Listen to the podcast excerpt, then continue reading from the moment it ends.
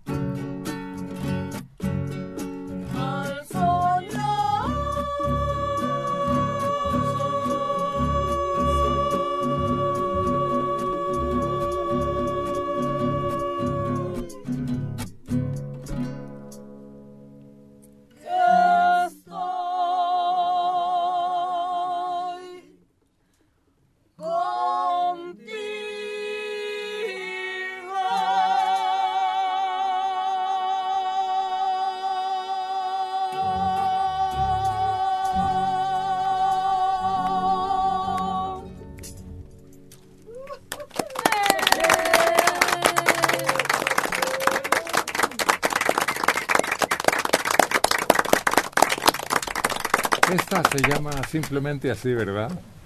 El sueño. El sueño. En el sueño eterno, ¿les gustaría estar en el lote de actores junto a Pedro Infante y Jorge Negrete y Tintán y... ¿María Félix no está ahí? No, no está en el francés, ¿no? En el jardín de... No, sí, en el jardín de Legaria. No, no hay jardín. en Legaria, es francés de Legaria. Ah, bueno, No estaría mal, el último sueño. ¿Sabes dónde? ¿Dónde? En el Vaticano. Ah. Allí están las más grandes eminencias de la religión que practica la mayor parte de, de mexicanos. Ah, pero no, hay un lugar todavía más selecto. Ah, Como cementerio. ¿Cuál? yo quiero estar ahí. ¿Cuál? El que, el que eligió un hombre que amaba mucho a su amada. ¿Cuál? Ah, El, ¿El Nocturno a Rosario? no, no, Mahal. es el Taj Mahal. Ah, no, pero Pues ese también no es cementerio. Ese nada más es una... cripta. Es un mausoleo.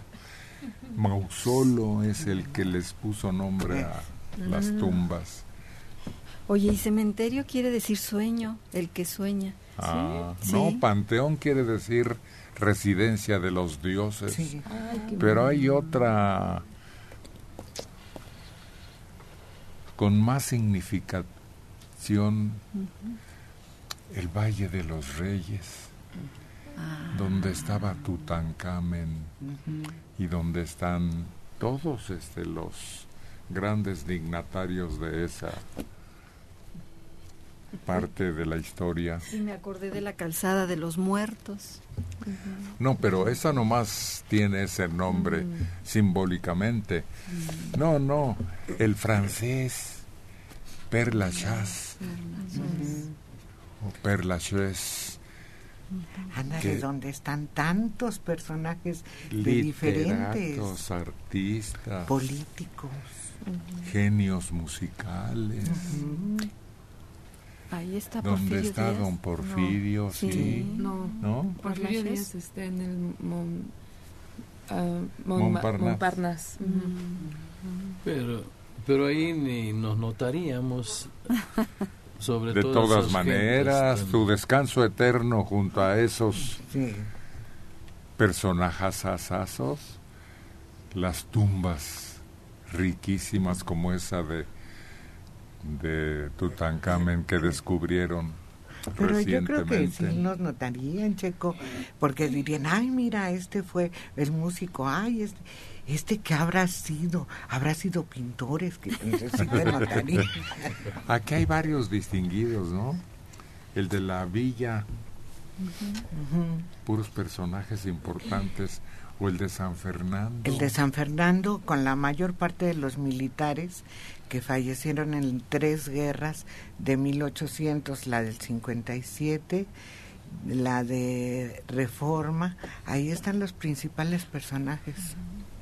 Aquí está la calzada Reforma en el más rendido homenaje a nuestra lucha de independencia.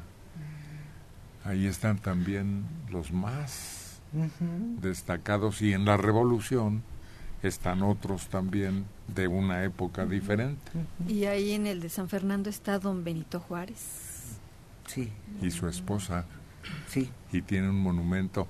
Estaba resquebrajándose pues es que durante mucho tiempo no le dieron mantenimiento al panteón, incluso estuvo cerrado un largo tiempo. Posteriormente, ya hace algunos años, empezaron a, remozarlo para abrirlo como parte del recorrido histórico de la zona. Y puro mármol. Sí, es muy ahí también estuvo Ignacio Zaragoza y estuvo este Miramón, Miguel Miramón, pero su esposa Conchita dijo, no, ¿cómo lo van a poner ahí? Pues no, y lo sacó cuando falleció Juárez. Sigan soñando a ver dónde van a parar sus últimos restos. Pues en el más divertido. ¿Cuál? Pues a mí se me hace donde están los cantantes, los actores, los, los de la farándula. Porque en el, jardín así se llama. Sí porque el Vaticano se puros santos se me hacen muy aburridos a lo mejor algunos están en el infierno pues puede ser pero casi todos los santos no fueron santos toda su vida. Se hicieron santos porque se convirtieron de una vida mundana a una vida... ¿A poco todavía tienes esperanzas? Pues sí. ya no vas a llegar virgen a... Ah, no, eso sí, no, imagínate, no, qué bueno que no. ¡Qué vergüenza! Yo no sé, pero yo no quiero que me entierren. ¿No? No. No, no, yo quiero que me cremen. Ya sé que está prohibido regar las cenizas, pero no sé, eso ya que lo arreglen ellos. No está prohibido. Yo había escuchado que sí, porque muchos piden que se reguen en el no, mar. No, no, no. Puedes estar en el mar, en el bosque, en el río. Ah, bueno, en algún lugar de esos, pero no quiero que me entierren. Me da mucha, ¿cómo te digo? Como tristeza ver tantas tumbas abandonadas. Yo creí que era porque cuando te sepultan bajo tierra, poco a poco va retorciéndote su, su imagen del fallecido y luego llegan los gusanos y empiezan a carcomer. Ah, no, no, eso es espantoso esa imagen. Yo no sé por qué te la estoy comunicando. Imagínate. Pues sí, es algo que también me imagino. Y no, yo no quiero esa soledad que yo veo ahí. Puro luego, luego ceniza. Sí. Y ya que yo me esparza donde sea, pero no ahí encerrada, no ahí, como dices, que me estén comiendo los gusanos. No, no, no. Entonces yo no, a mí no me entierren en ningún lado. Bueno, tomen nota. Por favor. Pero ay, después de sufrir tanto el solazo caliente, todavía que me metan ahí ese juego. No. ¿Cuál juego? Ahí, de lo que lo creman a uno. Y luego, luego no, yo no. ¿No? No, se siente recaliente. Que te lleven a la lavandería en seco. No. Es otro infierno. No, vayan a hacer como ese que le decían el pozolero, ¿no? Que lo hagan ácido, que lo deshaga ahí en eso. sí, eso está peor que, lo, que el fuego, ¿no? Los egipcios los embalsamaban, le sacaban primero todo lo que pudiera podrirse, ¿no? Sí, sí, hacían una limpia interna de todas las vísceras. Y luego en, en puras vendas pero además lavaban los conductos los limpiaban perfectamente para que no se pudrieran y después ponían un líquido que todavía no han descubierto que era lo que permitía que la piel se convirtiera como en cartón. Bueno, ya de muerto, pues qué horas son, ¿no? Ya. Se acaba uno. Y además ya lo No, pero sería tu última voluntad, así como Rubí. Pero no se la conceden a uno. Ella está pidiendo. Y lo va a dejar escrito. Sí. Y nosotros seremos testigos de que lo cumplan. ¿Verdad, Héctor? Sí, cierto. Oye, pero a los que embalsamaban también no les iba tan bien, porque creo que les sacaban por la nariz el cerebro y todo. Imagínate la maltratada. No, no, Mejor no. La autopsia es lo más horrible, ¿no? Ay, es espantosa. Héctor. Porque cuando se sospecha que si fuiste ejecutada por tu pareja, tienen que averiguar y para eso hacen un desbarajuste de cuerpo para ver todos los residuos, si hay veneno, si apuñaladas o a balazos y qué órganos fueron afectados que te causó la muerte. Yo conocí el servicio forense antes de su remodelación y que lo pusieran tan bonito hace años, por una razón familiar, tuvimos que ir al forense y un médico que trabajaba ahí y que era amigo de la familia, entonces estuvo dando una amplia explicación al respecto. Lo más horrible y tenebroso. Aquí en el forense del DF está la diosa de la muerte. ¿Quién de ustedes tres se acuerda cómo es? Un monumento ahí, ahí en, en, reproducción pequeña porque la original está en antropología, pero está de mi tamaño. La diosa de la muerte. No la recuerdo. ¿No? La de la falda de serpientes. ¿No? No. Ahí está, dense la vuelta y ahí le echan una ojeadita. O en el de antropología. Es una de las piedras que más llama la atención. Los pedruscos que inmortalizaban este, los dioses, el calendario azteca, el sacrificio. Y fíjate que de ella siempre me acuerdo, porque yo tuve una compañera en la prepa que se llamaba así, y me explicaba que era o diosa de la muerte o diosa de la guerra le llamaban. No, el de la guerra era Huitzilopochtli. ¿Sí? Sí. Pero, ¿así se llamaba ella? Así se llamaba ella. No te lo creo. Y le decíamos cuá. sí. Así se llama. Cuatlicue. Ay, qué bonito nombre. Ay, pues suena armonioso como todo lo náhuatl que todavía persiste entre nosotros.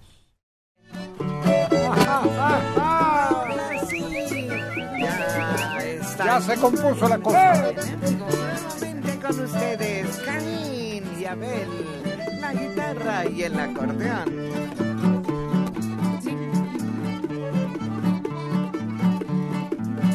Aquellos ojitos verdes con que se andarán paseando. Ojalá que me recuerden, aunque sea de vez en cuando.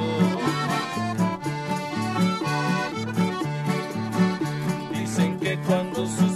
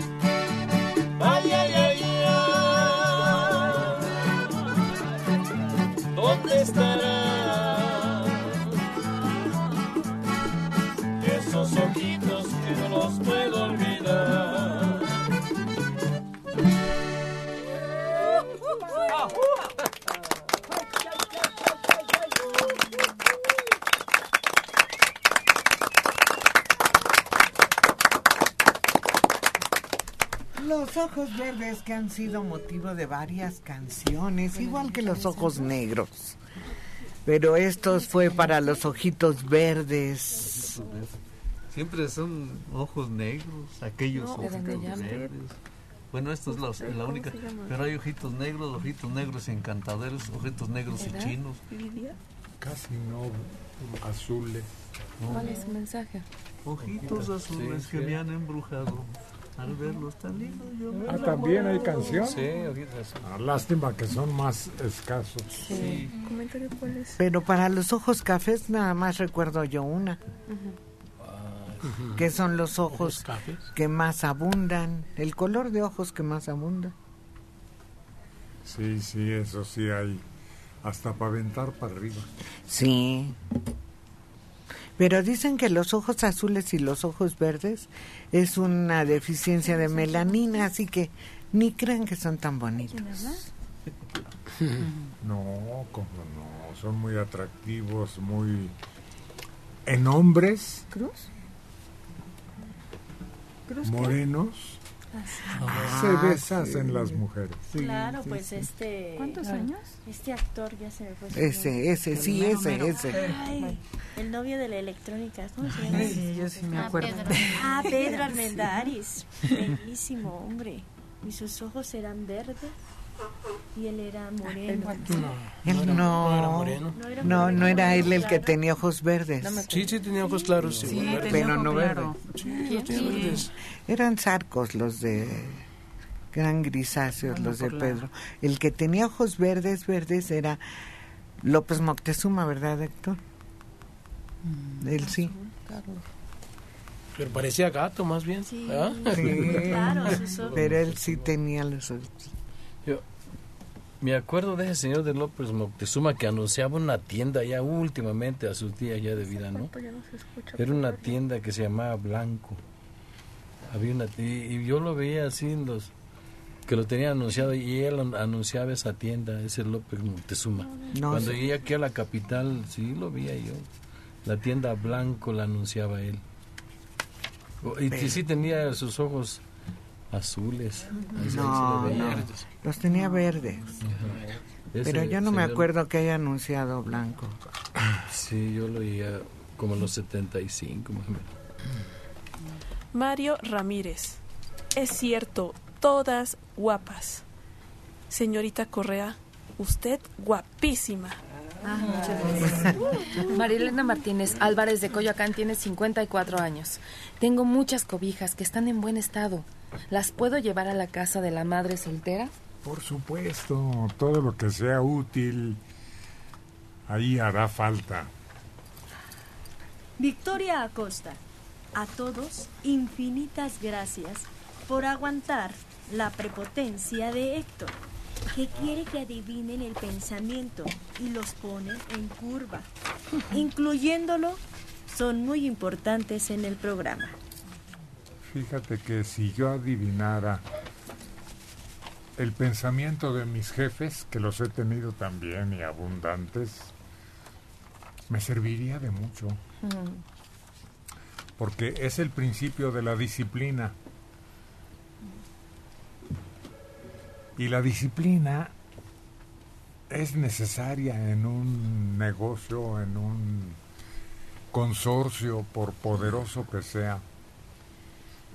Yo he trabajado en Televisa o en W y multitud de jefes y de diferente carácter y caprichos a veces o simplemente órdenes determinantes y hay que obedecerlos como si les adivináramos el pensamiento porque es como mejor podemos acomodarnos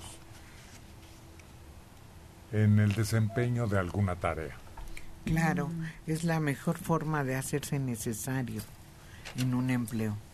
Oye, yo me acuerdo que antes decían que la mejor secretaria era aquella que ya le adivinaba todo al jefe, ¿no? Antes de decirle, oiga, eso ya lo mandé, oiga, aquello sí, ya está hecho, oiga, así ya está su café, y decía, ay, esta mujer me adivina el pensamiento.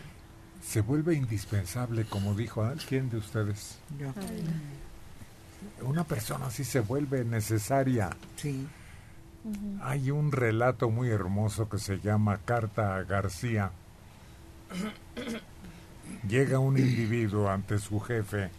Es tiempo de la revolución cubana, la anterior, la independencia. Y le dice el jefe, lleve usted esta carta a García. Y agarra el hombre y se guarda la carta y se va en busca de García pero no sabía ni quién era García, ni dónde encontrarlo, ni cuál era el propósito de aquel mensaje. Pero se va a buscar a García. Ese es el hombre más útil. Es un relato, por supuesto, y obedece a esa obediencia o disciplina que debe tener alguien que está al servicio de una tarea. Y yo estoy a cargo de esta tarea. Entonces, a ver cómo dice el recado nuevamente. Victoria Acosta. A todos, infinitas Fíjate, ella se llama Victoria. Oiga, es simbólico su nombre. Es de vencedora, es de la que consigue lo que persigue y para lo que se ha preparado tal vez toda la vida, profesional o personalmente. Victoria. A todos infinitas gracias por aguantar la prepotencia de Héctor, que quiere que adivinen el pensamiento y los pone en curva. Y después termina. Incluyéndolo, son muy importantes en el programa. Claro. Sin ellos no podría yo lograr la tarea que me eché a cuestas cuando me encomendaron esto y he durado tanto tiempo gracias a todos ustedes.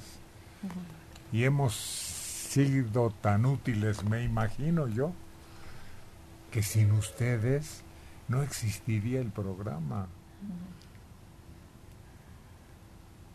¿Por qué no lo entienden? ¿Por qué quieren que las cosas cambien al gusto de cada quien? Porque si le das gusto a todos, terminas no dándole gusto a nadie. Exactamente. María Angelina Telles, Girón de Toluca, 58 años. Por favor, denme el número del internista de Héctor. Claro que sí, es el 55 56 84 55 55. Ya ese también le obedezco ciegamente. No tengo más remedio. Exacto. si me manda inyección, pues inyección. Si me manda operación, si me manda dosificación, todo, todo tienes que obedecerlo, sin dudar ni un minuto. Además me conviene, ya vi a lo largo del tiempo que me conviene obedecerle. Este mundo, hasta las leyes naturales, o sea, las de la naturaleza, el sol, la luna, la lluvia, el mar, todo tiene cierta dependencia, ¿no? Cierto orden. Por supuesto. Y todo depende de algo superior. Sí, si no se vuelve el caos. Claro. De Internet. Buenos días. Una pregunta. ¿Cómo puedo ver los programas anteriores?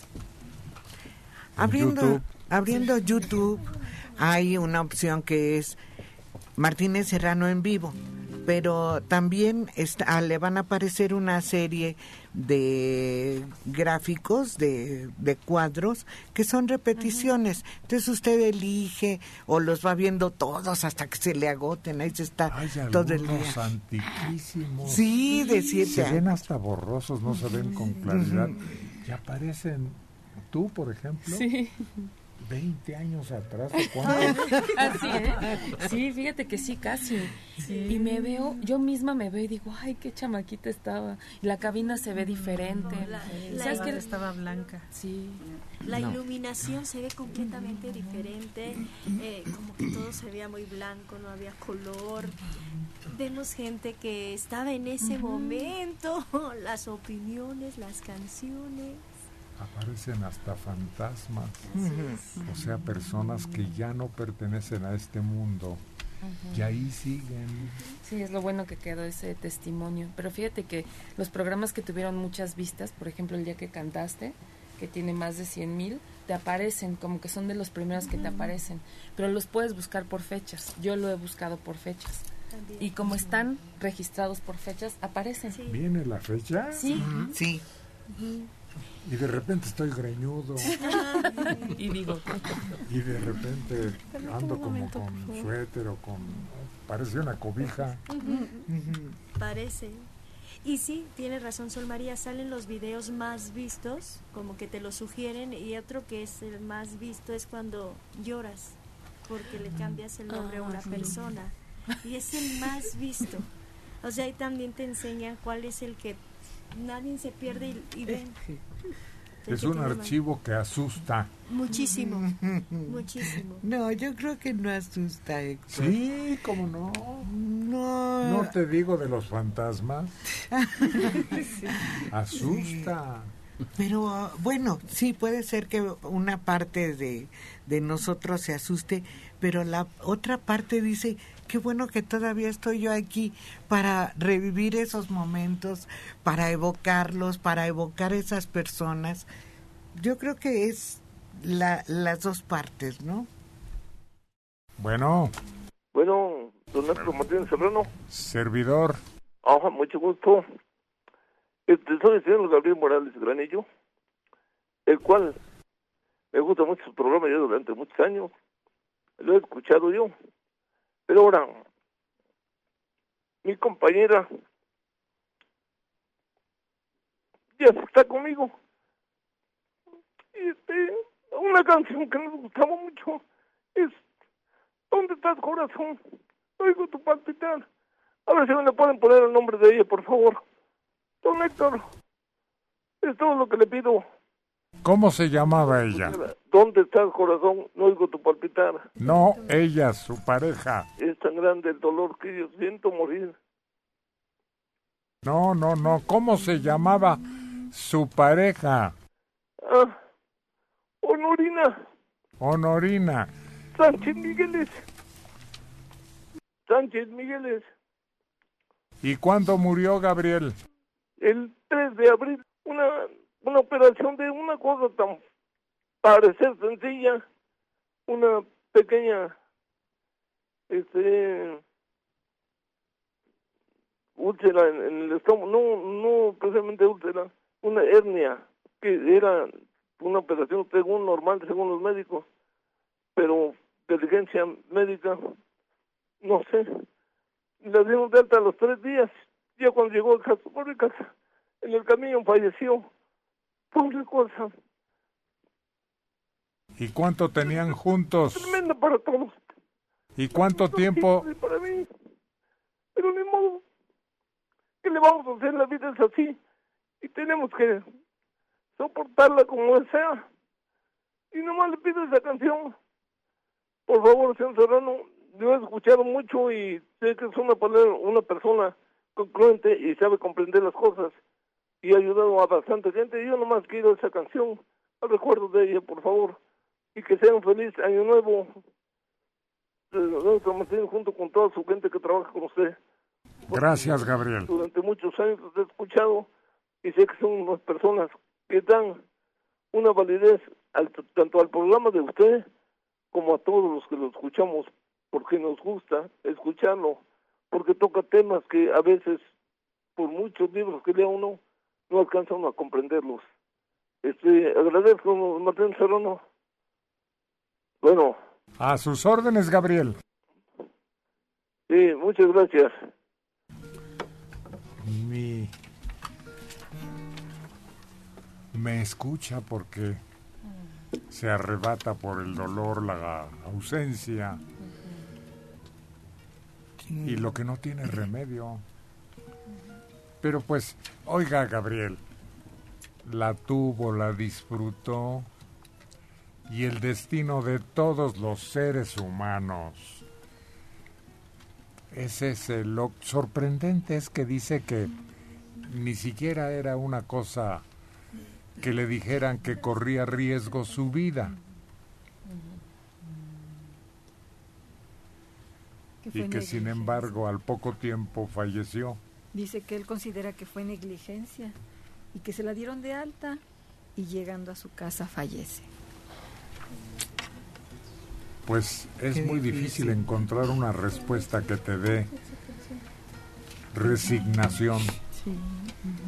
Pero con el tiempo no hay otra manera de, de poner un remedio más que permitiendo, permitiendo que el tiempo siga transcurriendo. Sí, es la única manera de dejar, no olvidar a la persona, seguirla amando, pero sí el momento doloroso de la separación, sí pensar que un día se encontrarán en donde ella está actualmente. De abril a la fecha es muy reciente. Sí, todavía para sanar la herida le tarda. Y es Rubí Esmeralda quien le complace a Gabriel con un recuerdo amoroso a Honorina. Quería más que a mi vida más que a mi madre, ay, la amaba yo. Y su cariño era mi dicha, mi único goce era su amor. Una mañana de frío invierno. Entre mis brazos, ay, se me murió. Y desde entonces voy por el mundo con el recuerdo de aquel amor. ¿Dónde estás, corazón?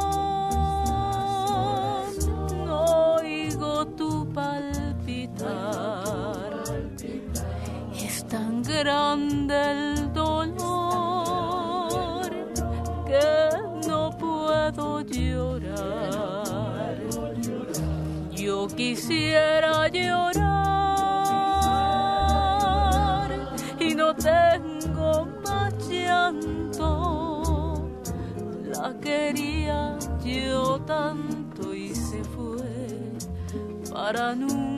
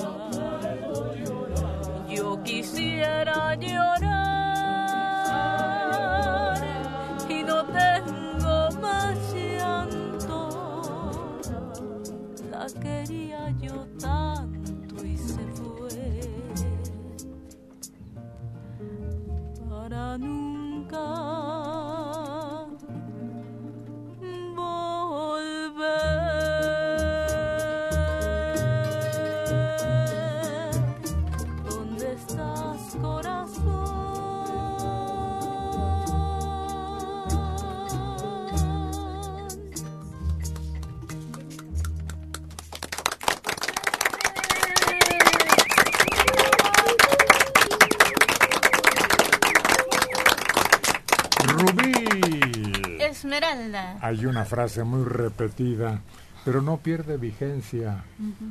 También de ¿De dolor se canta? Cuando llorar no se puede. Sí, sí, sí, hay canciones como hechas para,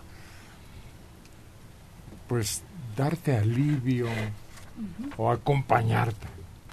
Sí, Pues, fíjate que a mí me pasa mucho que llorar así por algo, a veces no no puedo, pero interpretando una canción es cuando ya no ya no me sale la voz, es cuando me sale el llanto más bien.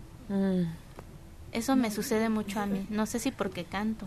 No, pues te sucede porque el dolor te está ahogando y no tiene manera de salir. Sí. Pero tú has encontrado la forma, como mucha gente, nuestro amigo, por ejemplo, Sí. igual le sale el llanto y es más abundante. ¿No ves que no podía ni hablar? Sí, tenías toda la emoción en en, pues, en la voz, sí. Buenos días, adiós. Sí, sí, sí. Permíteme con Pero mucho frío. yo creo que es bueno tener un desahogo de ese tipo, ¿no? Porque hay gente que no. sé por qué no llora, no y, y como que andan con como un, con un nudo en la garganta y no lo no lo no logran superar ese dolor. Te enferma. Pero ya Si no aflora, te Te enferma, eso dicen. Sí, pues dicen que eh, esos dolores, esos enojos, esos pues a veces son los que provocan los cánceres y cosas así. dicen. Sí. Bueno, Bueno, días. buenos días. ¿Quién es? Elvira Pérez. Elvira Pérez, a sus órdenes, Elvira. Señor Serrano, bueno, hablo para felicitarlos. Un abrazo a todos. Y me da mucho gusto que estén en vivo. Y pues quería yo pedirle un favor. Como hace dos años yo llamé, pedí la canción de la Martiniana. Me recuerda mucho a mi mami, que ya cumplió cinco años que falleció. Y como el señor que habló hace ratito, sí es un dolor muy grande, es muy difícil, muy difícil de asimilar todo esto, pero como usted dice, ¿no? Es, pues, eh, para allá vamos todos y algún día nos vamos a encontrar y vamos a abrazar a nuestros seres queridos. Y quería pedirle a Checo Parrilla si me puede cantar la canción de la Martiniana, que me gusta mucho mi mami. ¿Cómo no con el deseo de acompañarle, Elvira? Y como dice Rubí, sí, a lo mejor las canciones nos hacen que nos desahoguemos un poco. Y, y sí, sí tiene razón. A sus órdenes. Mm, muchas gracias, señor Sarano. Yo hubiera querido ir a darle su abrazo para que me pase sus buenas vibras y pues nada más me queda decirles que pasen un feliz año todos, todos. Este, un saludo a Electrónica, no la hemos ido a ver.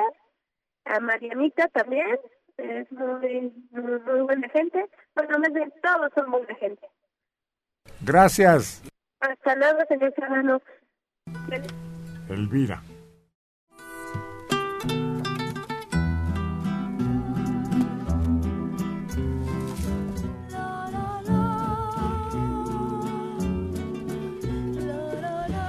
Elvira, aquí está la canción que le recuerda tanto a su mami.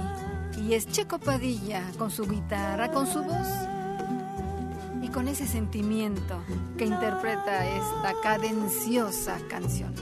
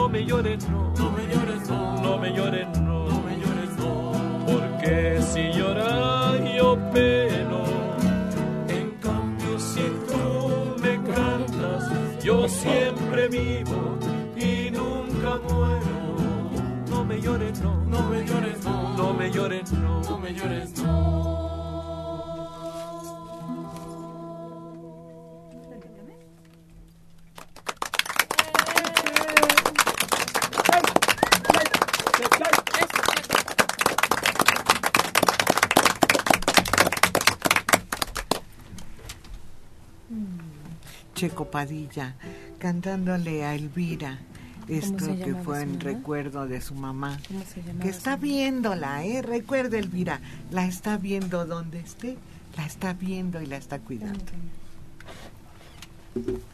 Lo manifiesta en su emoción sí. que poco a poco va cambiando. Empieza a hablarnos con entusiasmo y luego entra en el recuerdo doloroso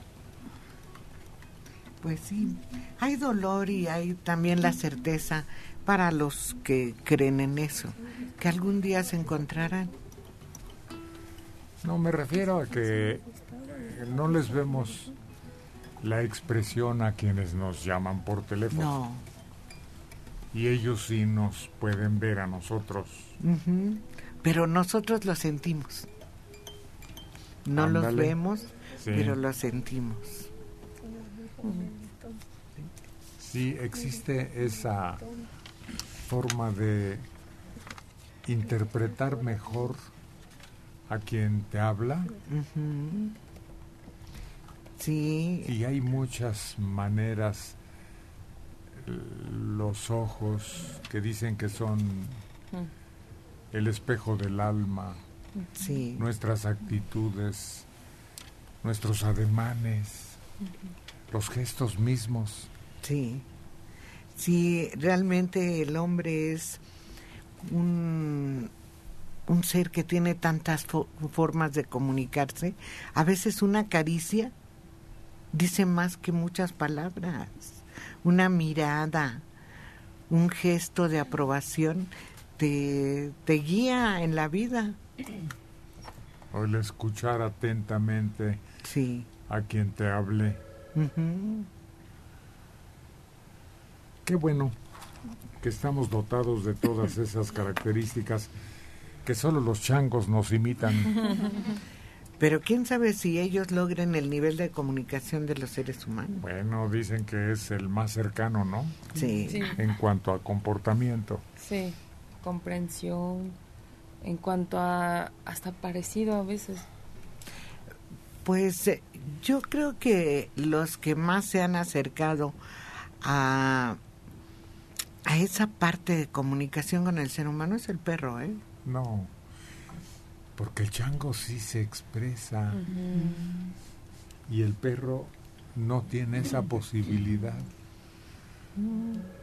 Sí, o sea, y yo creo que, que sí tienes razón porque yo hasta vi en una especie de documental donde a un chango lo enseñan a, comunicarse con, con letras.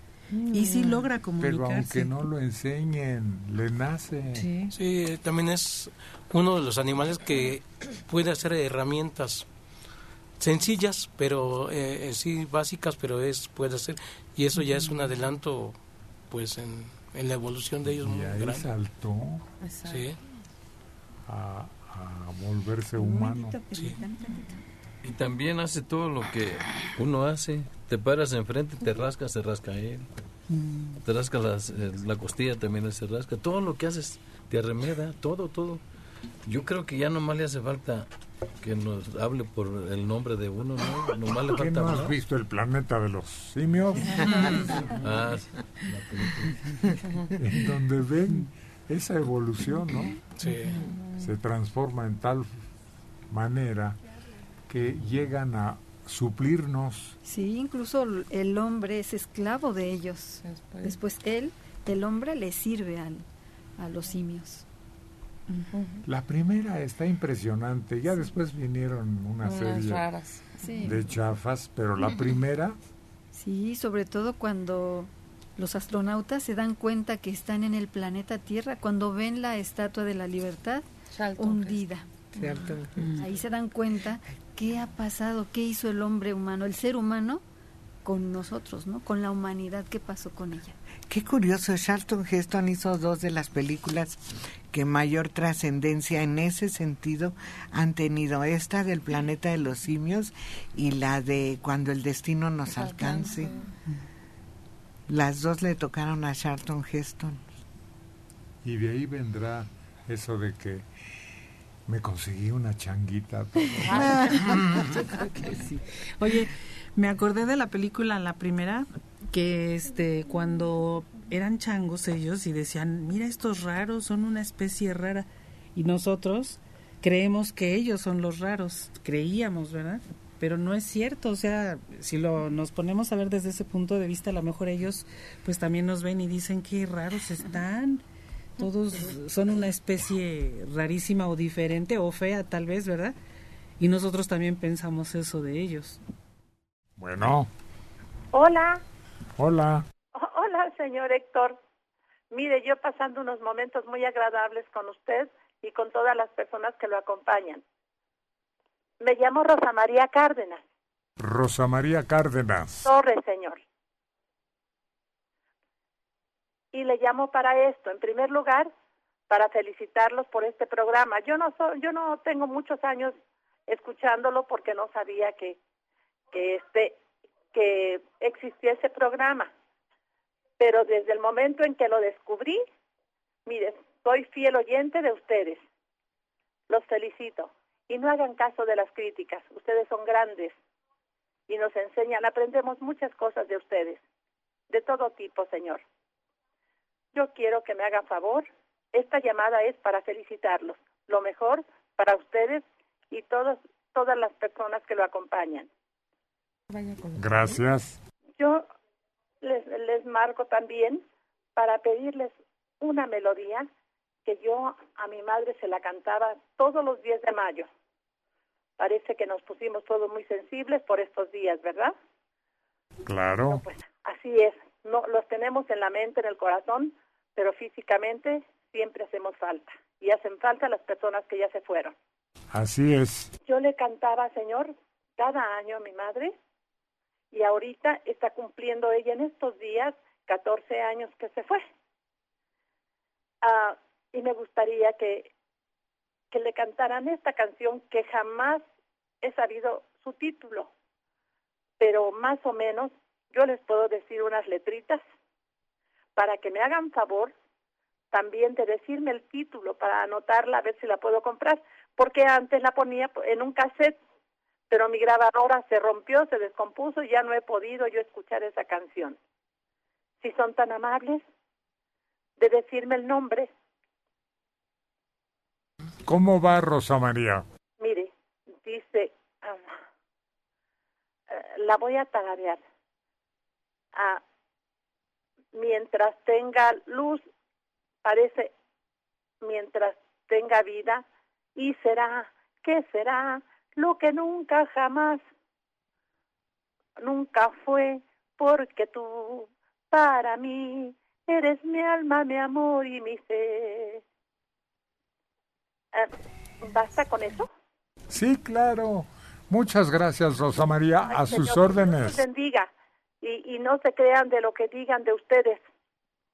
Para mí son personas muy especiales, usted y todos sus compañeros. Le agradecemos infinitamente. Gracias, felicidades, ¿eh? A sus órdenes y disfrute su canción y Argelia Colín le va a decir cómo se llama. Sí, con muchísimo gusto. El compositor es de Cuco Sánchez y se llama Te amaré, vida Saludos, Rosa María. Siga con nosotros, que nosotros estamos con usted.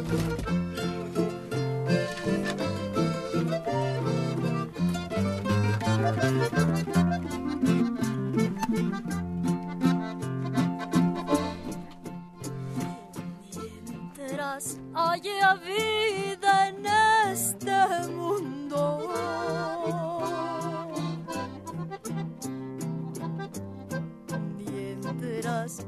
Dios nos dé la luz del día.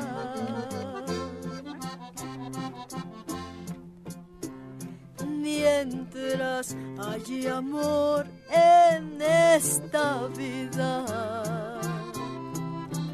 Te amaré.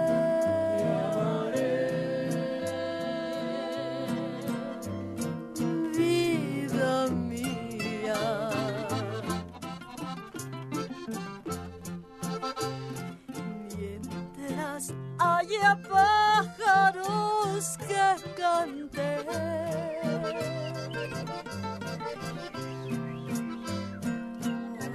rayar el sol al nuevo día.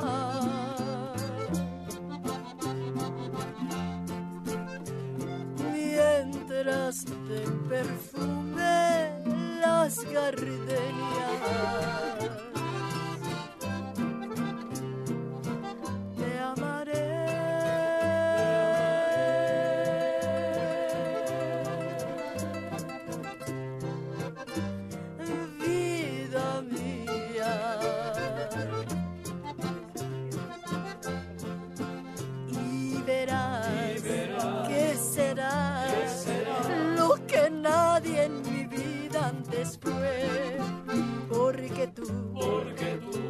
Para mí, eres mi alma, mi amor y mi fe. Ay, amor, siempre tú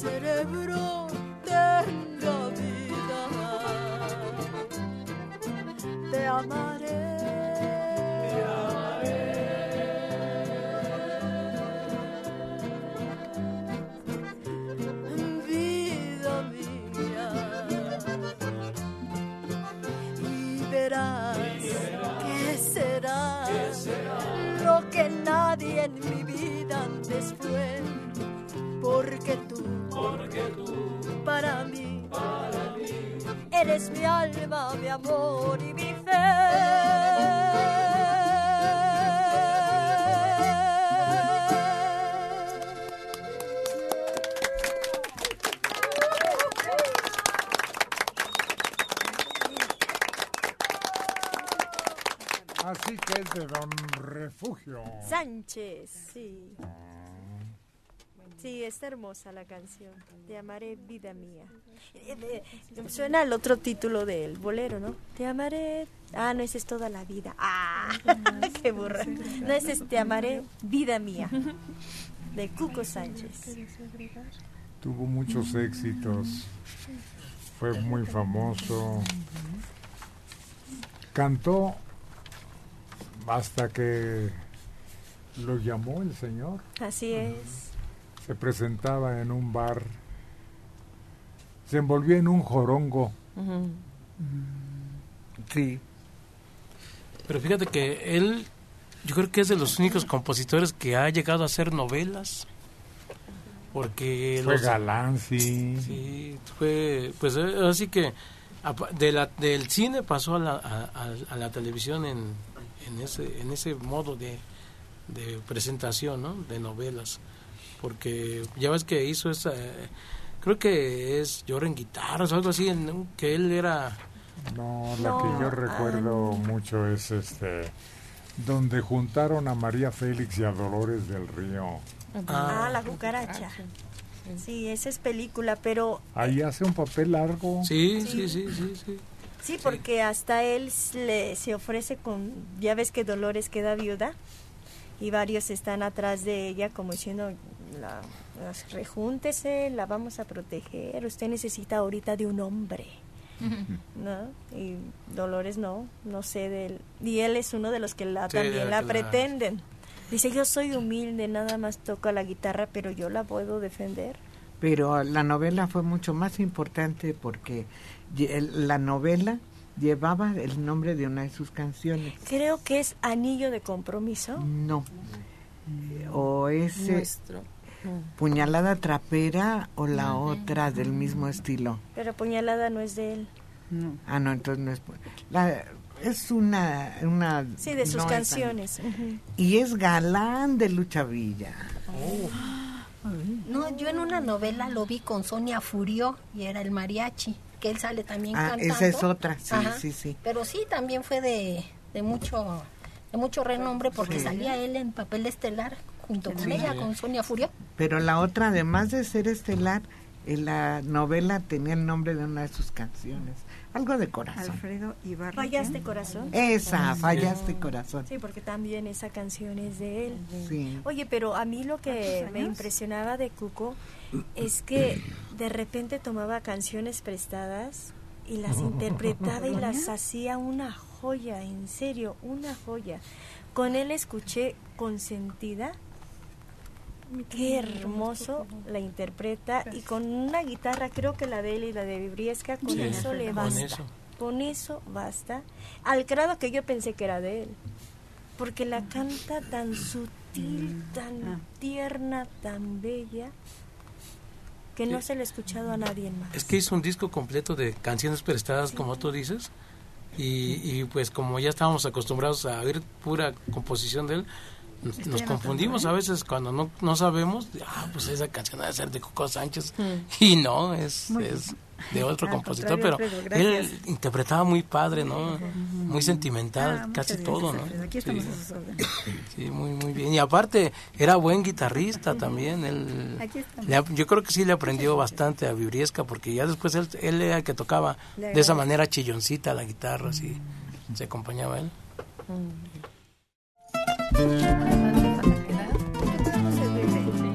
Carlos, Checo, ¿qué tal si nuevamente complacen al público de Buenos Días con esos boleritos que nos hacen recordar tantas cosas? Una copa más te brindo al despedirnos. Una copa más que nos hará olvidar. Una copa más, tal vez un poco amarga por nuestro gran cariño que nunca volverá una copa más. Es la ley de la vida, el nacer y morir.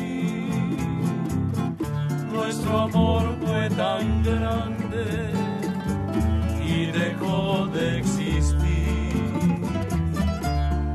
Una copa más tal vez un poco amarga por nuestro gran cariño que nunca volverá una copa más.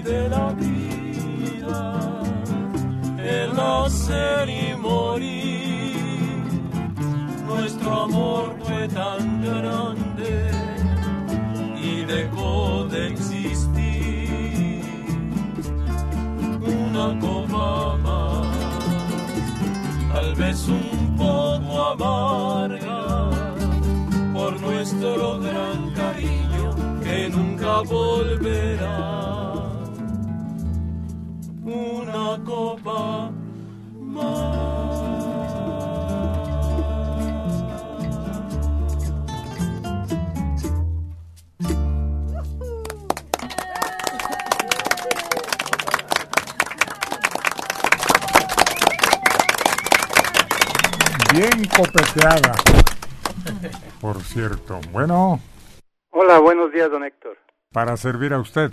Gracias, muy amable. Ricardo Fierro López, servidor. Ricardo Fierro, díganos, Ricardo. Nada más, como, si, como tanta gente, por supuesto, porque yo coincido, felicitarlos por, por tan agradable, bonito programa. Gracias. eh, que Gracias, Ricardo. únicamente puedo escuchar fin de semana, lamentablemente, por mis labores, ¿verdad? Trabajo de lunes a viernes. ¿Y hoy qué se le antojaría, Ricardo, escuchar? felicitarlos, eh, desearles felices fiestas, pues un gran año 2020. Ojalá.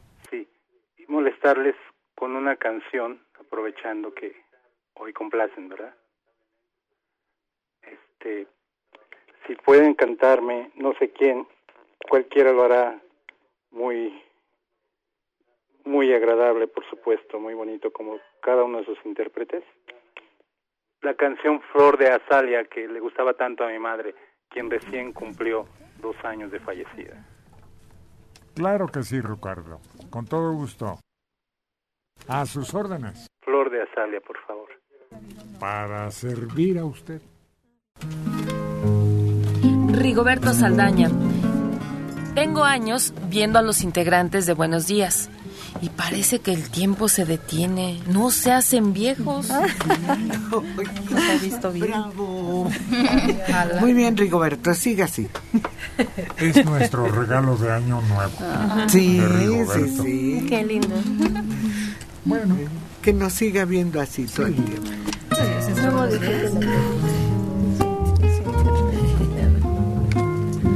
La chica electrónica, siempre aparente, así, inmarcesible, eternamente.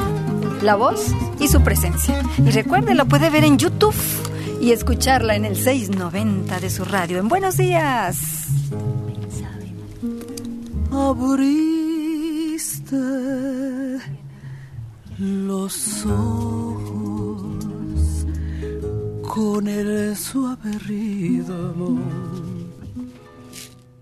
que hay en tus pestañas y aunque de tus labios escuché un te quiero sé que tú me engañas. No temas que rompa la leyenda frágil de tus amoríos. Que al fin tus pesares y tus sinsabores también fueron míos.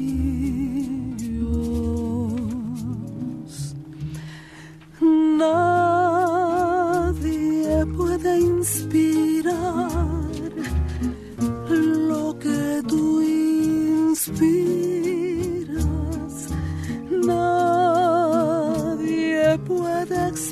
expresar lo que tú expresas.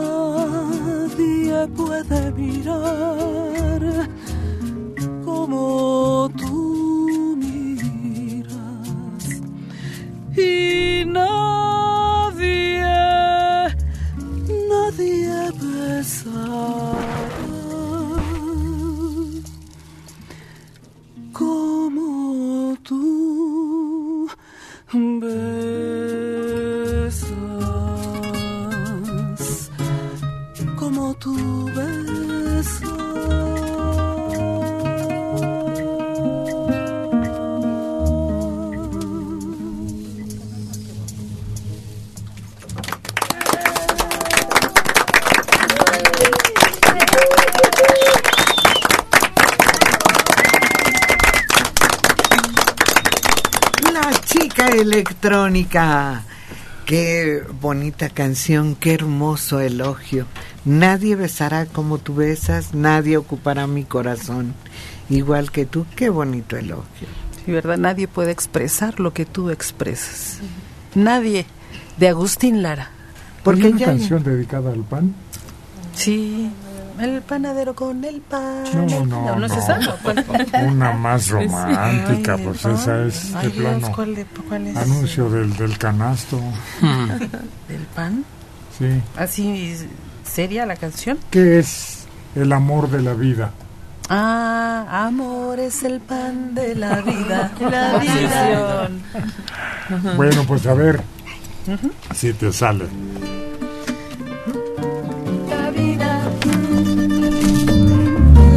La chica electrónica. Ahora cantándole a la vida y al pan. Por alto está el cielo en el mundo, por hondo que sea el mar profundo. No habrá una barrera en el mundo que mi amor profundo no rompa por ti. Amor es el pan de la vida, amor es la copa divina. Amor es un algo sin nombre que obsesiona al hombre por una mujer. Yo vivo obsesionado contigo y el mundo es testigo de mi frenesí. Por más que se oponga el destino, serás para mí y para mí. Amor es el pan de la vida. Amor es la copa divina. Amor es un algo sin nombre que obsesiona al hombre por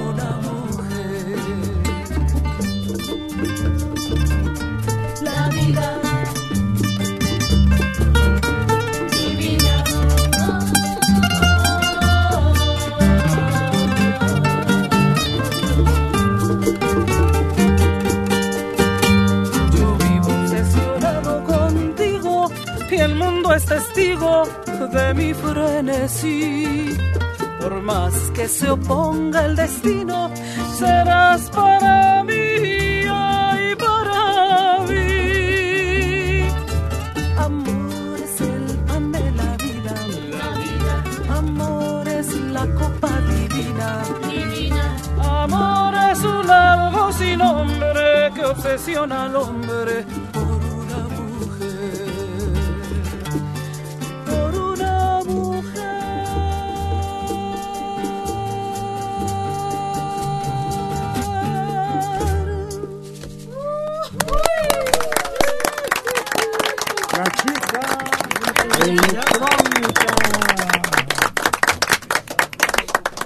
Flores está. ¿Que se llama cómo está? Obsesión. Ah. ¿Y cómo se llamaba el pan aquel que por un milagro se convierte en la historia sagrada, el agua en vino? Y luego el pan para acompañar al vino que ya había sido convertido en tal cuando las vasijas contenían agua.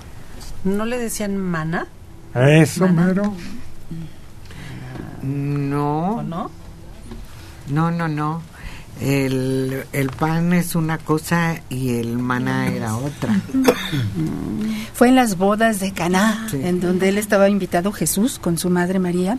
Y cuando vieron que se había terminado el vino, él ordenó llenar varias, eh, varias vasijas grandes con agua. Y al momento se convierte en vino, el mejor vino de todos. ¿Y el pan? El pan fue multiplicado con una multitud como de cinco mil seguidores de Cristo y solo había una canasta con pan y otra con unos cuantos peces. Y poco a poco fueron los eh, discípulos de él fueron llevando canastas y canastas con muchos peces, mucho pan para toda esa multitud. Dicen que eran como cinco mil personas y todos comieron. Y hasta sobró. Por eso existe la costumbre de hacer pan diminuto y colocarlo en las iglesias en cierta época. Fija- bueno, no sé si sea lo mismo, pero yo una vez vi en un lugar que festejan, creo que la muerte y resurrección de nuestro Señor Jesucristo y comen pan sin levadura. No sé si sea lo mismo. No, hay un pan No. diminuto que se Sí, hace. son unas miniaturas.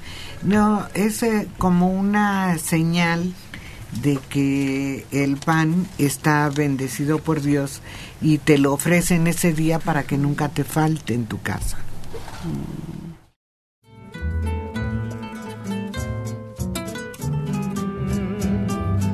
Ricardo Fierro está esperando esta canción. Ramiro Guzmán, el Uriangato, así que el micrófono es tuyo, las cámaras también, las imágenes, la voz.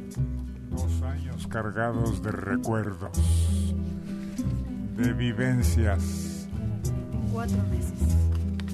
Como espuma que inerte lleve el caudaloso río. Flor de azalia, la en su avalancha te arrastró,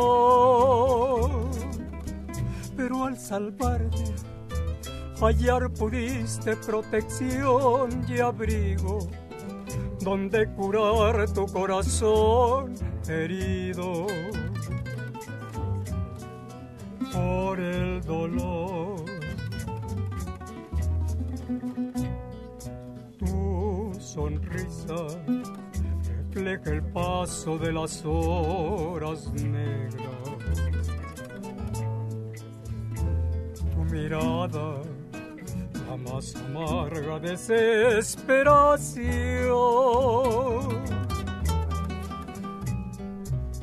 Hoy para siempre quiero que olvides tus pasadas penas y que tan solo tenga horas serenas tu corazón. Quisiera ser, Quisiera ser la golondrina que al amanecer, a tu ventana llega para ver, a través del cristal y despertarte muy dulcemente si aún estás dormida a la alborada de una nueva vida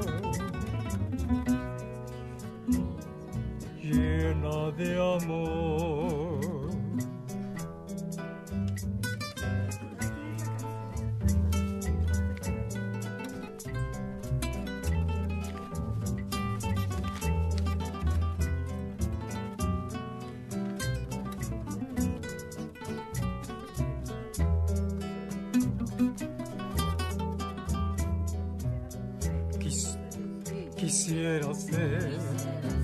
La golondrina que al amanecer a tu ventana llega para ver.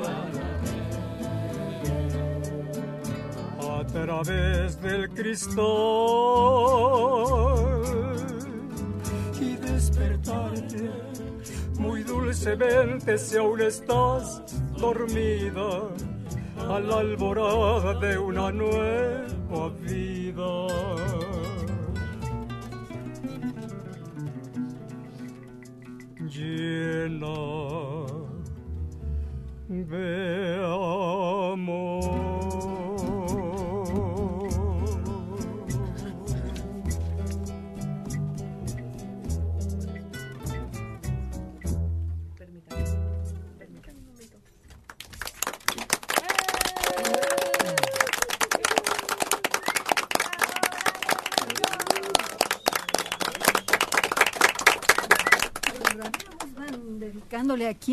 esta canción? A Ricardo. A Ricardo Fierro. Sí. Continúe, César, por favor. Sí, nada más. Para Ricardo. No dijo su esposa, ni- ¿o sí? No, pero 24 meses. 24 meses ¿Cuántos años me dijo que tiene usted? ¿No? que se murió. ¿Cuántos 24 meses? 24 meses, dos años. Ujú.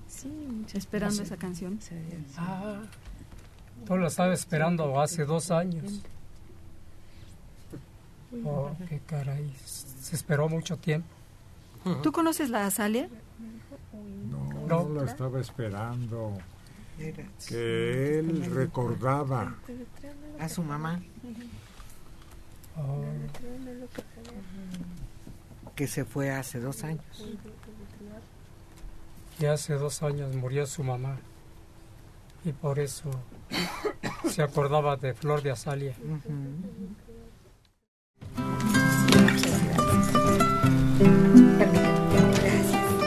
¿Cuántas cosas pueden pasar? Muchas gracias.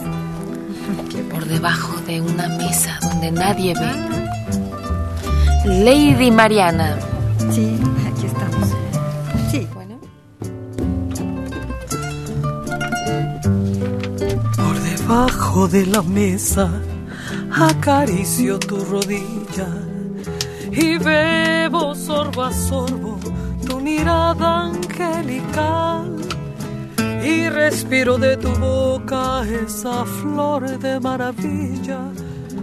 Las alondras del deseo cantan, vuelan, vienen, van y me muero por llevarte al rincón de mi guarida, en donde escondo un beso con matiz de una ilusión. Se nos va acabando el trago sin saber qué es lo que hago, si contengo mis instintos o jamás te dejo ir. Y es que no sabes lo que tú me haces sentir. Si tú pudieras un minuto estar en mí, tal vez te fundirías a esta hoguera de mi sangre y vivirías aquí y yo abrazada a ti. Y es que no sabes lo que tú me haces sentir que no hay momentos que yo pueda estar sin ti. Absorbes el espacio, despacio me haces tuya por el orgullo en mí. Y es que no puedo estar sin ti.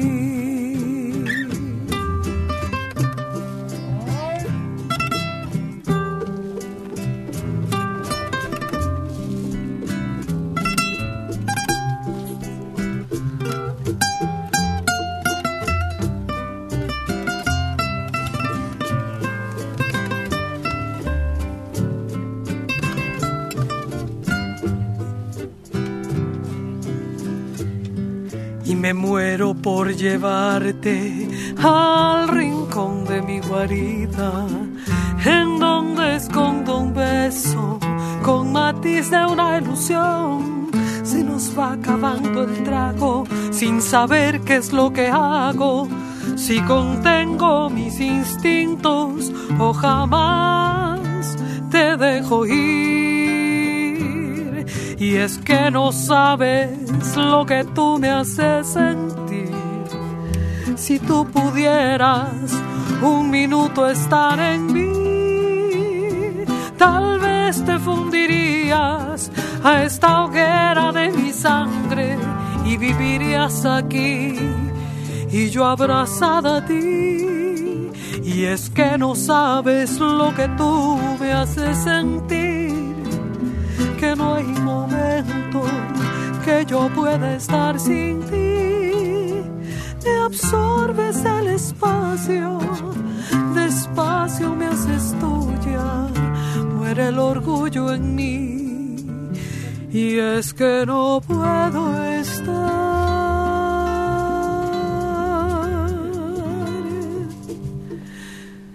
sin ti.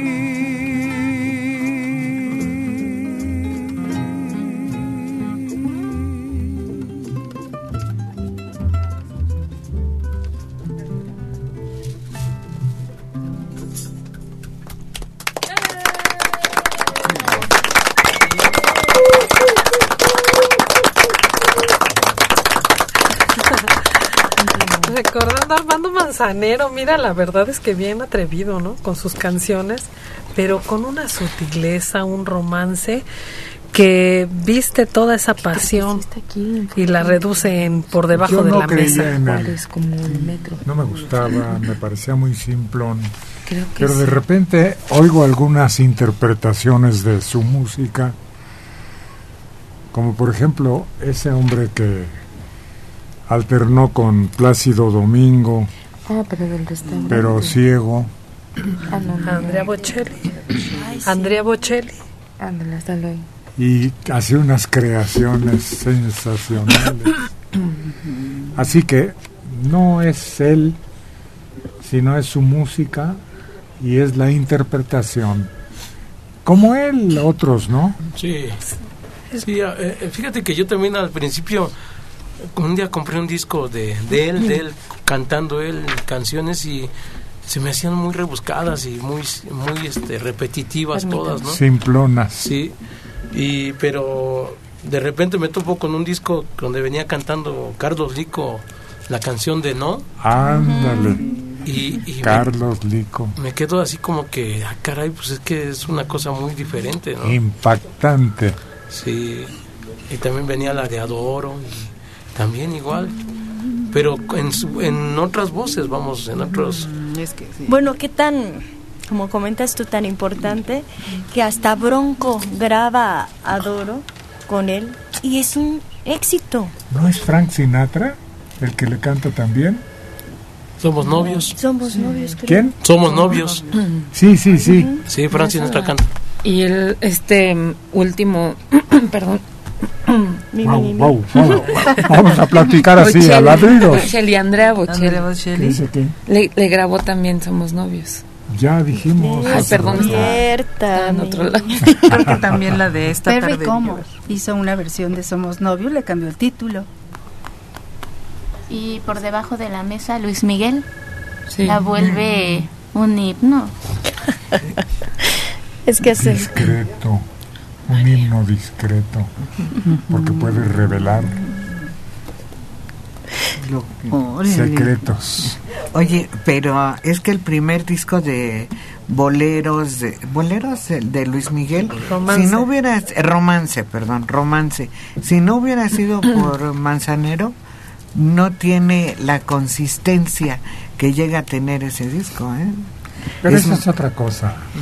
Pues yo creo que no, Héctor, porque el- el genio musical de Manzanero fue lo que respaldó Bueno. la presencia de Luis Miguel. ¿Cómo se llama usted? Cuando comentan de esta canción un chiste. ¿Cómo se llama? Que eh, realmente Armando no se sentaba en la mesa, ahí le llegaba la mesa. Por debajo de la Ah. ¿Cómo, perdón? Qué Bueno, así se dicen. Malvada. De tan chaparrito que... Marcelina Galvez Castro, desde Tláhuac, 85 años. En una tienda entregaban en lugar de cambio con monedas dulces. Un día fui a comprar algo a esa tienda y pagué con esos mismos dulces. Ah. La dueña se enojó muchísimo y yo le contesté. Si usted en lugar de monedas da dulces, yo en lugar de dinero le doy dulces. Lucía Flores, que Dios bendiga a mis lindos amigos y a sus familias, su corazón, su vida, su salud, su hogar, ¿Qué su trabajo, sus finanzas, sus proyectos, su hogar y que este año les traiga grandes prodigios de Dios. Le faltaron nuestras mascotas, porque algunos las tenemos tan cerca del corazón que cómo duele cuando se adelantan. ¿Por qué tendrán la vida tan corta los perros? ¿Por qué sufrirán tanto la vejez tan pronto? Leí como un poema que decía que porque ellos alcanzan a entender la vida mucho antes que nosotros. Son seres más leales, son seres que no se fijan en el- lo económico, en el físico, que ellos entienden la vida mucho más rápido. Oye, yo vi como en una familia al perro también le dieron un regalo. Pero era tanta la emoción del perro porque sabía que ese era su regalo que lo traía para acá, para allá. Y ya cuando se lo desenvuelven era un muñeco que le apachurrabas y hacía sonido. Pero en serio, era lo máximo para el perro porque sabía que eso era de él. Mm, Vas a decir que es una payasada, pero haz de cuenta que nosotros incluimos en el intercambio a mi mascota. Entre los niños él intercambiaba y siempre le va mejor a él que a todos. Qué hermosa payasada. Oye, yo leí que, que dicen que el, el latido del corazón del perro es tres veces más rápido que el del humano. O sea, cuando a nosotros nos late una vez, al perro le late tres ¿De veces. dónde nos llama? Rápido, rápido, rápido. Entonces su vida es muy corta. ¿Y eso qué? Pues por la por los pocos años que vive el perro y rápido se acaba. Ah, el latir de vaya. su corazón. Tal vez. Víctor Bernal, amigos de cabina, les pido por favor, díganle a Argelia Colín que me mande un beso, que sea mi regalo de Reyes Magos, por favor. De antemano, gracias. Porque eran tres reyes. Ah.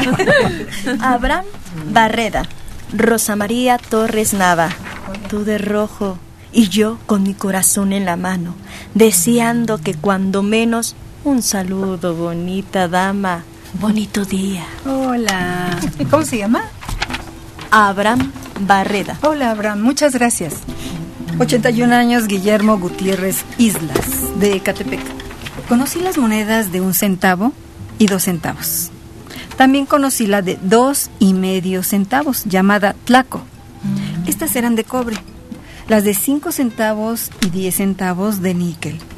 De plata, de 10 centavos, 20, 50 y un peso, llamada 0720.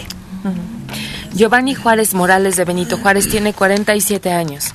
El torero de la ópera Carmen era Escamillo. Es, Es efectivamente, Escamillo, gracias.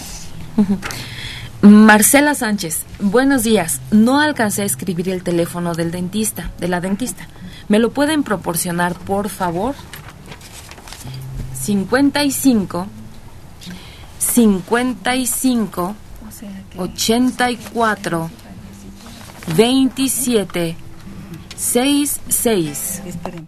Bueno, Bueno, buenos días. muy buenos días. Señor Héctor, qué gusto de escucharlo. Bueno, personalmente, ¿verdad? Qué bien, qué bien. Se oye que nos sigue usted, gracias. Sí, sí, sí, ya tengo mucho tiempo este siguiéndolos porque la verdad es que es un programa que a mí en lo personal me ha ayudado mucho escucharlos, sus Ah, consejos. gracias. ¿Cuál es su nombre? Yo me llamo María Rosa Belloc Alemán y soy de nativa de Monterrey, Nuevo León. Y pero tengo muchos años viviendo aquí en el Distrito Federal. María Rosa Bello. Belloc. ¿Qué más? Este, y pues me encantaría, bueno, aparte de escucharlo, yo siempre he estado enamorada de usted, siempre.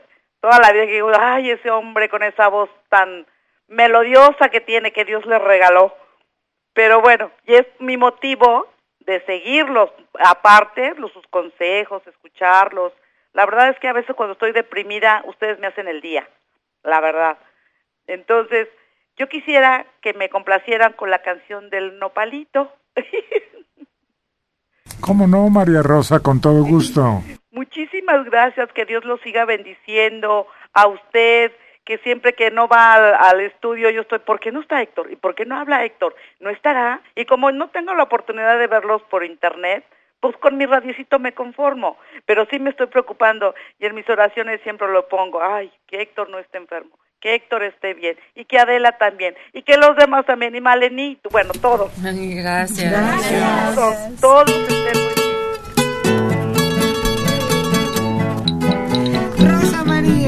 No, María Rosa, perdón. María Rosa Bello. Aquí está su canción favorita en la voz de Checo Padilla. Me dijo la muy endina que conmigo sí jalaba, pero tenía que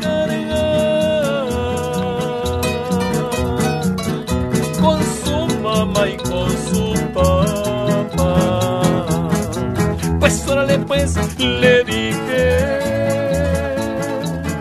ya no me haga revelar. Cargaremos con tu mamá y con tu papá. Pero ya vámonos a casar. Y otra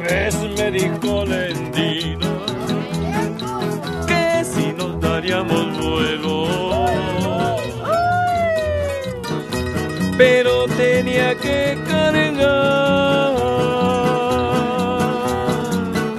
con su abuela y con su abuelo. Pues órale pues le dije,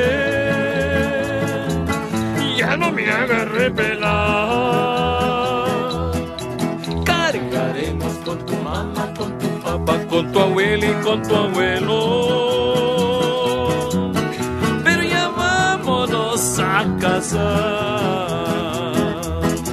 Y ahí después me dijo Lendina que me daría sus ojitos.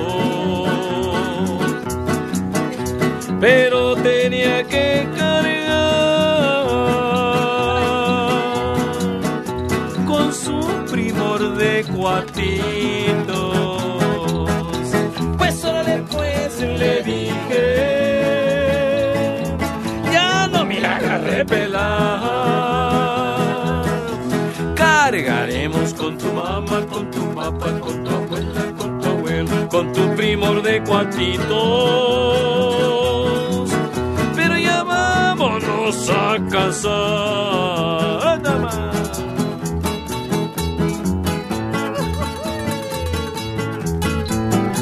Y a ver quién más llega, vamos a ver quién llega.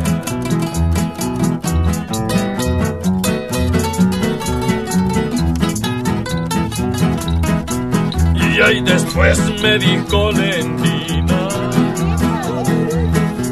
que me daría de besito.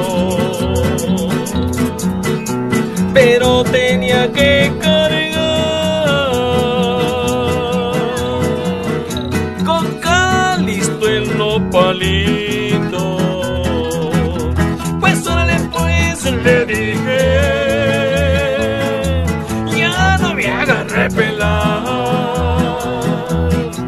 Cargaremos con tu mamá, con tu papá, con tu abuela, con tu abuelo, con tu primo de cuantito, con Calisto el nopalito.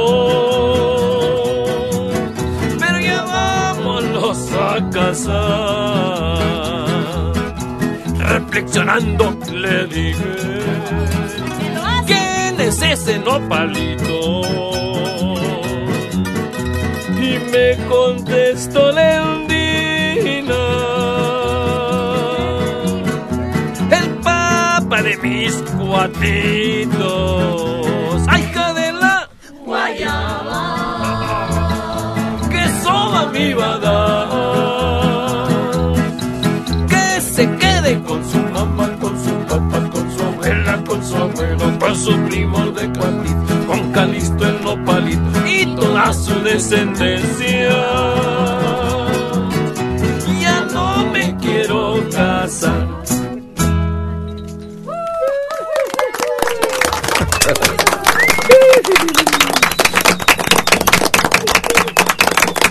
Conviértase en Rey Mago. Visite 10 de Bonilla, número 23. Si no tiene a quien llevarle obsequios, ahí hay. Y si tiene y le basta y sobra, si sobra un poquito también. Ahí hace falta todo. En esa casa hogar hace falta todo. Así que no pregunte qué.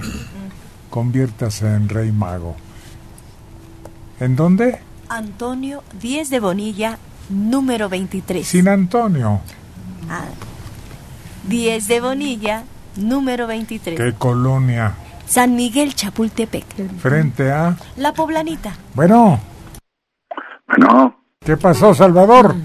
¿Cómo estás, Héctor? Te mando un abrazo desde aquí, precisamente para eso te estoy hablando. Hombre, muchas gracias. Para desearte lo mejor de lo mejor y sobre todo la salud. Igualmente, chava. Ah, no, no sabes. No sabes la emoción que siento. ¿Por qué tú? Pues óyeme, tantos años. Hace 50 años. No, espérate. Los que faltan, mi hermano. ¿Sabes quién es Adela? Oh, el seminarista. que estuvo cantando con nosotros durante un buen rato. Años también. Sí. Pues lo mismo te deseamos, Salvador. Pues ya, ya, este, conociste a mi esposa, ya murió. Tiene dos años que murió. Y pues ahora ya mis dos hijas, pues están casadas, vivo solo aquí en este caserón. Cómprate una mascota. pues no, no te, qui- aquí tengo varias mascotas que son las que me acompañan. Ah, qué bueno. Para que no sientas soledad y frío. Me refiero a los perros. Claro. Bueno, pues me da mucho gusto y los mejores deseos también para ti. Te mando un abrazo ya. Adelita también. Gracias, chava. Un abrazo y un beso cariñoso y lo mejor para ti este año. Muchas gracias, Adelita. Ya se emocionó. Ya. Chillón. Pues sí, ¿Qué? hablar. Haces bien, haces bien. Emocionate. Bueno, Ándale pues. Buenos días. les mando un abrazo a, a- a los dos porque espero que un, cualquier día de estos les caiga por allá. Lástima que estoy tan lejos de ustedes hasta por acá, si no, pues iríamos a desayunar, pero... Con razón ofreces un desayuno. Si te disculpas porque está muy lejos. no es promesa. Bueno, en eso quedamos. en eso quedamos, ok. Un abrazo, ¿eh? Igualmente. Conviertas en rey ¿Qué mago. Le están esperando en 10 de Bonilla. Número 23. Carlos González nuevamente para usted con una de esas canciones que llegan al alma. Doquiera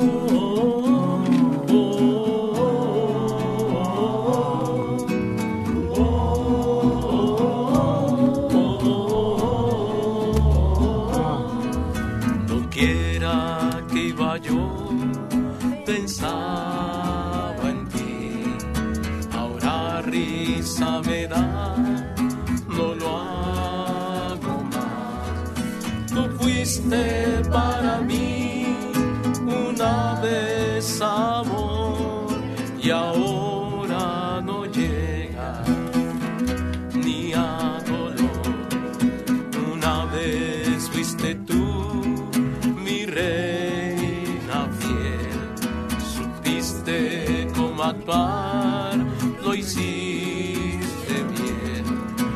vuelves a tratar, no sé ahora con quién, a mí solo me queda algo de hiel, te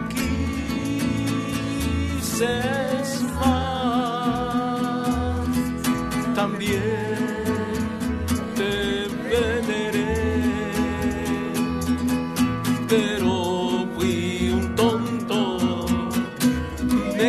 equivoqué y ahora con niñas no trataré, yo no puedo mentir, bonita es, sería digna mujer de un gran marqués, solo un problema, caray, que marqués no quisiera ser yo.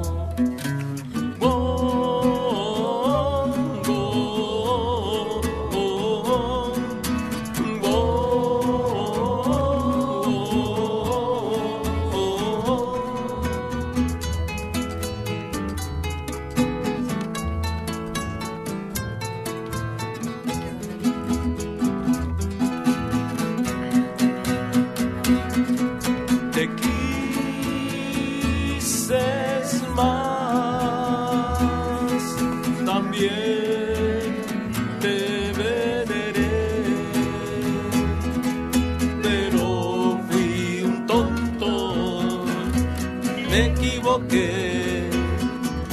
ahora con niñas.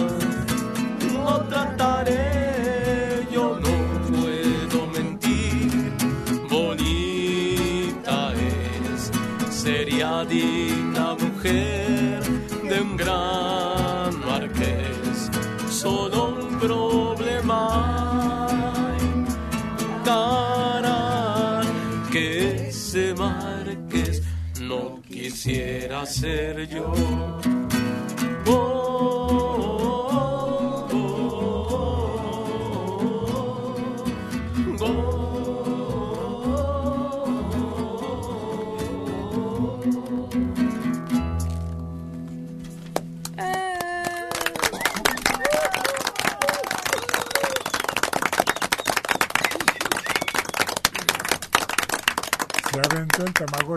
Salta para atrás. ¿Como 50 años? Sí, más. Ahí, ¿verdad? Sí, más. Sí, esta la grabó Enrique Guzmán, yo creo que en 1963. Sí, con los Teen Tops es éxito de ellos. Sí. 62, 63. Y me acuerdo porque yo lavaba los trastes mientras oía las canciones de Enrique Guzmán. Era el mejor después de Manolo Muñoz. Sí, sí. Pero él tuvo la suerte de grabar y de filmar Sí, y muchos éxitos de, de Enrique y pues se frustró Manolo porque era muy parrandero. Sí, y tenía más presencia Enrique. Enrique, te- eh, el Manolo era reventadón. Eh, bueno, en esta época le llamaríamos reventadón.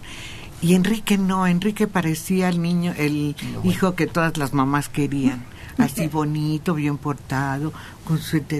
Que bueno, eso era... Tirando a menso. Tirando a menso, sí, claro. Sí. Pues Ya ves que después agarró su papel de menso, ¿no? De menso, Sí. Bartolo Ah, de veras. Bartolo. El Bartolo ese. Ah, yo creo que era se me hacía que estara, era guapito era simpático más bien guapo y Manolo Muñoz pues no era tan guapo no se veía guapo más bien cantaba bonito Pero no, no, no, era el tipo de... El tipo de él, el tipo de Manolo siempre fue el de muchacho reventado. El que andaba en la fiesta y en el relajo. Y Enrique no, Enrique parecía que no rompía un plato. Claro, después supimos que no había vaquilla en su casa, pero, pero daba esa apariencia, él y César. y Alberto. Ellos tres daban apariencia así de, ay, qué buenos niños. Fíjate que Manolo Muñoz con Enrique Guzmán hace un papel de, de diablo. Manolo Muñoz es el diablo, que lo anda mal aconsejando y lo anda queriendo llevar al, pues, al, al infierno, ¿no? Y, y Enrique Guzmán pues es el muchachito bien portado, bien... Casi siempre, ¿no? El bueno. Sí. Es que Manolo Muñoz tenía más chispa, era más, más movido. Yo así lo notaba, al lado de Enrique Guzmán. No, además una vocesota. Sí, Cuando la soltaba, Sí. tiene algunas grabaciones de música ranchera. Ranchera. Bravía. Sí, y buenísima. Yo creo que nadie le ha podido superar esa. Ánimas, Ánimas. que no amanezca. Es que lo hacía bien tanto en baladas como en bolero como en ranchero. Lo hacía bien, tenía una voz espectacular. Pues tenía voz, Enrique y César no tenían voz. Eran voces pequeñas, pero es que era el conjunto. Era la apariencia que toma Enrique al salir de los Teen Tops y César, pero eran así como muy formalitos. A Enrique, a su productora, alguien tuvo el buen tino de ponerle unos orquestones increíbles, que a veces las entradas son grandiosas. Eran copias de éxitos norteamericanos. Sí. Y aquí tuvieron mucha aceptación. Pero fíjate que la muestra está en que, por ejemplo, se ve que eran parranderos, bueno, después vimos que eran parranderos los dos, ¿no? Y que y uno prácticamente casi se queda sin voz. Enrique llegó el momento en que empezó a cantar espantoso. Y Manolo Muñoz, ¿no? Él se mantuvo toda su vida con su voz tal cual la conocimos, ¿no? Tuvo- todavía, como dices, tuvo hechos estos rancheros, cantó la de En un rincón del alma, imagínate todavía esa. Yo creo que de los tres el más tranquilo, de los que están mencionando, fue César Costa. Fue Y qué tan versátil era que después el Speedy González que se Mm. va hasta el cielo, ¿no? O sea, nada que ver. Oye, llamarada, después le decían el señor sí, llamarada. llamarada. Víctor Sáenz, es una estupidez afirmar que todos los que son víctimas son criminales. ¿Qué hay de aquellos que se niegan a pagar extorsión? Claro. 75 años en la agrícola oriental, Miguel Ángel Yáñez Parra. Por favor, denme el número de la dentista. Es que ya me hacen dos veces las placas que traigo y no quedan. ¿Ella me las puede hacer? Claro, vaya al consultorio dental con todo gusto. Las prótesis totales, las placas tienen una dificultad que si ya no tenemos hueso, nosotros tenemos que buscar de dónde nos detenemos para darle succión. No se desespere porque es un proceso largo. Después de que nosotros tomamos los moldes que se fabrican las, las prótesis, tiene un periodo de adaptación. que me duele aquí, me muerdo por allá. Todo eso lo tenemos que ir definiendo nosotros para que queden unas prótesis perfectamente bien definidas y que se sostengan. Cuando no tenemos nada de hueso, pues ya buscamos implantes o alguna otra cosita. Y el teléfono 55 55 84 27 66. Federico Juárez de Tláhuac, 77 años. En 1936 los Tariacuri ya eran famosos como trío. Hasta filmaron con Tito Guizar allá en el Rancho Grande. Años después integraron a Amalia y entonces se hizo cuarteto con Juan, Norberto y Eligio. Pero ella decidió separarse y probar suerte sola. La primera melodía que le pegó no fue Amarga Navidad, sino Puñalada Trapera. Ezequiel Soto Palomo, 75 años de Iztapalapa. Repitan por favor el teléfono de la casa de la madre soltera. 55 55 16 54 07. Pero mejor vaya personalmente. Hace falta que le echen una manita, que cooperemos entre todos para ver qué podemos dar, aportar, para ayudar a sostener a esa casa con familia tan pródiga. Mensaje de internet. Claro que la mayoría de los muertos son del narco. ¿por qué no leen las cartulinas que dejan en los cadáveres? Mm. Si dicen que no llegan las autoridades hasta ya después, pues sí tienen tiempo de saber. Aquí estaba la lista de los eh, Domínguez, otro grupo familiar también con muchos éxitos en México e internacionales. Es que el grupo La Lira de San Cristóbal estaba conformado por Alberto, Armando, Abel y Ernesto Domínguez. Además participaban en varias orquestas. Y aquí hay un texto que habla de la cornamenta, de los toros. La fuerza que el toro en su acción ofensiva desarrolla con las astas es enorme y solo comparable a la producida por una bala de fusil. Así se dan innumerables casos de agujerear en el aire un capote, traspasar de parte a parte las tablas de la barrera, levantar puertas y burladeros y en fin, calar con un solo derrote los estribos de las monturas y las suelas de los zapatos de los picadores. Y había un cronista, Pepe Alameda, que decía cómo, cuando entraba en su comentario hablando de toros y toreros.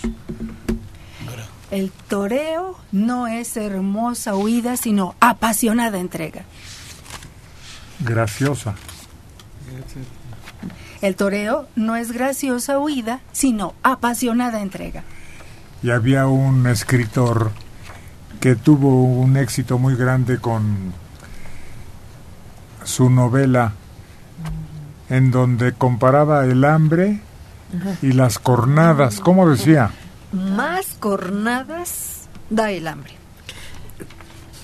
Fíjate que hace 15 días hubo un concurso de forcados en la Plaza, hace 15 días sí, en la Plaza México participaron tres grupos de forcados, uno de España, uno de México y uno de Estados Unidos. De Sana. Oye, qué qué fuertes son los que participan, pero más fuerte es el toro porque para detener al toro de frente, primero entran dos, luego tres, luego cuatro, luego cinco y dos por atrás para poder dominar al toro. Qué impresionante, yo nunca había visto las suertes de los forcados. Ganaron, por cierto, los norteamericanos. Son suicidas. Sí, pero impresionante. Oye, ese libro que mencionaron, Más cornadas da el hambre, alguna vez lo leí de Luis Espota y recuerdo las penurias también que viven los toreros en sus inicios, lo que sufren, ¿verdad? O sea, realmente yo creo que es una, una, una afición o una profesión demasiado difícil.